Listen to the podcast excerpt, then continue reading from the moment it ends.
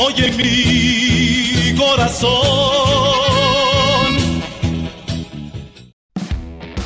Bienvenidos a América y Asia, señores. Una victoria más para el conjunto de Cuapa que, como se anticipaba, iba a ligar una rachita de partidos que nos iban a dar estabilidad, que nos iban a dar puntos, que nos iban a posicionar ahí. Estamos cuarto lugar de la tabla. En fin, ya nos estamos posicionando en la liguilla. Sin embargo, pues las preocupaciones como un equipo exigente que somos, pues deben de existir. Y de nueva cuenta, un equipo que no trae nada, que nos cede el balón Literalmente no reaccionan hasta que le anotamos gol, que prácticamente fue a final del primer tiempo un golazo de Leo Suárez que se ha especializado en ese tipo de cobros, que ha demostrado su valía, que cuando muchos decían es que se va a Cendejas un rato, que se vaya, se vaya porque Leo Suárez te va a aportar más o menos lo mismo en goles y en oportunidades creadas y es así como se ha sucedido. Antes del gol ella había generado dos o tres centros muy interesantes, no de esos centros en los que te significan en la cifra de pases acertados nada más, como algunos otros jugadores. Centros que podían haber sido gol y que ante la falta de definición de los compañeros no lo fueron, pero básicamente ya había hecho eso antes del gol. Entonces Leo Suárez bien, me parece que América viene en líneas generales, entendiendo que es el equipo que debe de atacar, que es el equipo que debe proponer, es el equipo grande en todos los partidos y simple y sencillamente de esa manera se para. De ahí el flujo de llegadas pues varía mucho. Hoy por ejemplo Cholos en los primeros minutos sí logró contener al América y después pues prácticamente dependían de la falla de los jugadores que definían o dependían de que algún jugador se cruzara o de la buena suerte, cosa que se les acabó en cuanto Leo Suárez les anotó el gol. De ahí en fuera, eh, América venía manejando, repito, como se debía el partido aún con jugadores como Layun que, que, jugó todo el partido, no te lo puedes explicar ese tipo de cosas, pero en fin. Eh, y sobrellevó el partido bastante bien. Ahora, el detalle de la segunda mitad es que sí, se dejaba llegar, igual tuvo oportunidades y América iba definiendo el partido muy sencillo ya cuando era el 2 a 0. Después todavía le expulsan a un jugador de Cholos y pues parecería que la cosa se iba a poner mucho más sencilla. Pero aquí es donde viene la crítica que se le puede hacer a este América porque siempre hay espacio para mejorar en el América, siempre. Y en definitiva, pues eh, ya sabemos que tenemos ahí un lastre llamado Roger Martínez, que mm, se le paga una millonada que es uno de los grandes fraudes en cuanto a refuerzos del Club América y que no lo tenemos que soplar, ni modo, nadie más lo quiere, nadie más podría ofertar lo mismo que el América le paga en carretada de billetes por los pocos goles que hace, por lo poco que genera. Este, sí es el burro que toca la flauta de vez en cuando, sobre todo porque tiene un estilo muy personal de lucidez en donde de repente le entran golazos, pero cuando la cosa no está definida, cuando la cosa está muy sencilla y no se tiene que preocupar por marcar ni mucho menos. Pero mientras eso no sucede, tienes a un ser inoperante que no te cubre, que no te ataca, que no te sabe centrar, que no te suelta el balón, una calamidad llamada Roger Martínez. Entonces la recomendación aquí sería, pues sabemos que nos tenemos que soplar ese sapo, ni modo, este es parte de lo que viene arrastrando esta directiva. Pero no lo pongas. Págale lo que le quieras pagar, los millonados que le quieras pagar, pero no lo pongas en la cancha, porque en ese momento te conviertes en un equipo de un jugador menos. Y sobre todo a la marca. Y ahí es donde el Tan Ortiz termina por sufrir estos partidos. Porque Dios dices, bueno, voy adelante, voy a meter a este tipo. Este tipo no te va a cubrir, no te va a hacer goles.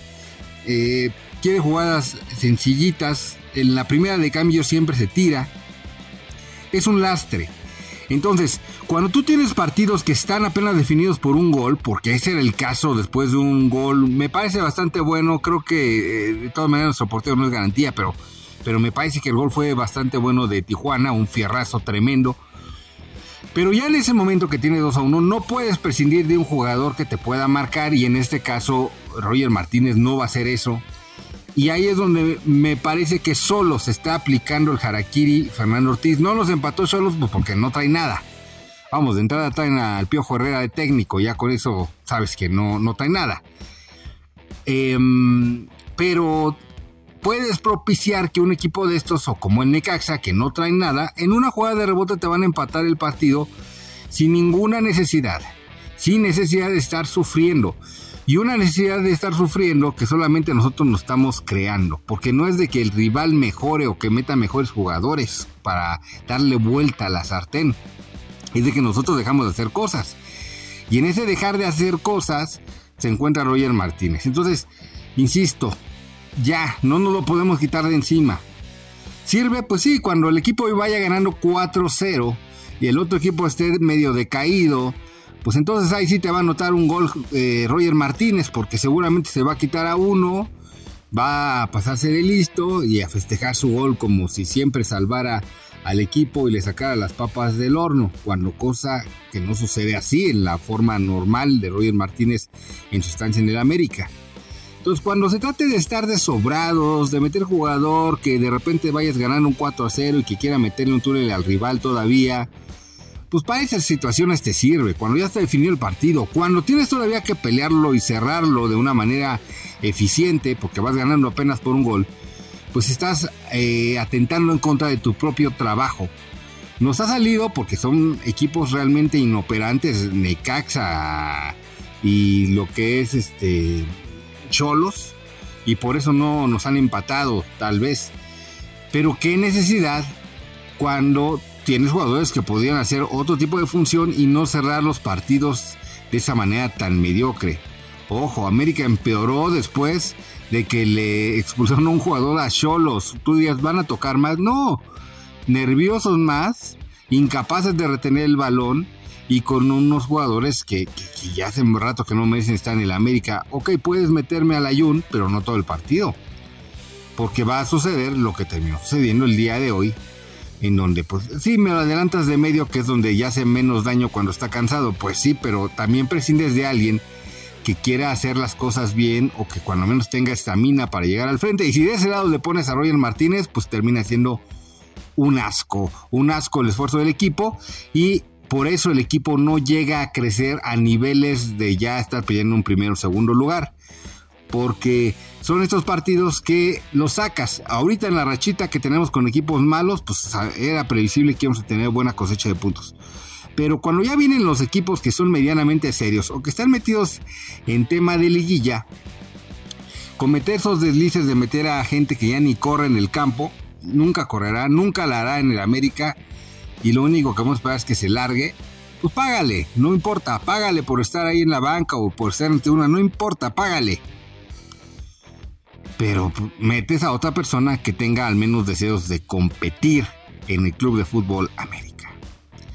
Eh, pues nada, ahí vienen ya partidos más serios. Vamos a ver hasta dónde sigue alcanzando este estilo de juego. A ver, América ataca. América busca los partidos. Pero después cuando se te cansa la gente, cuando de repente se vuelve repetitivo el equipo y tienes que hacer un recambio, si me vas a meter a un jugador que no va a correr, pues tú solito te vas a aplicar en algún momento el harakiri de un partido que era ganable, que era incluso para goleada, que se fue complicando y que terminó no con América echado atrás de repente como con Ecaxa, pero tampoco con América como un claro dominador después de que todo el partido le diste un paseo al equipo fronterizo. Pero en fin, vamos a América a mejorar y pues a seguir aspirando por ese título que tanto queremos. Ya no metan jugadores de relleno, ya déjenos en la banca, páguenles lo que les quieran pagar, nadie se los va a discutir y metan a chavos que sí quieran pelear por este escudo los 90 minutos, o los 30 o los 15 que entren, pero no por una persona que entra, camina los dos minutos de que entró. Bueno, pues Alberto, esto fue América ya, tres puntos más, aunque con el asterisco de que jugaste peor cuando tenías un hombre de más.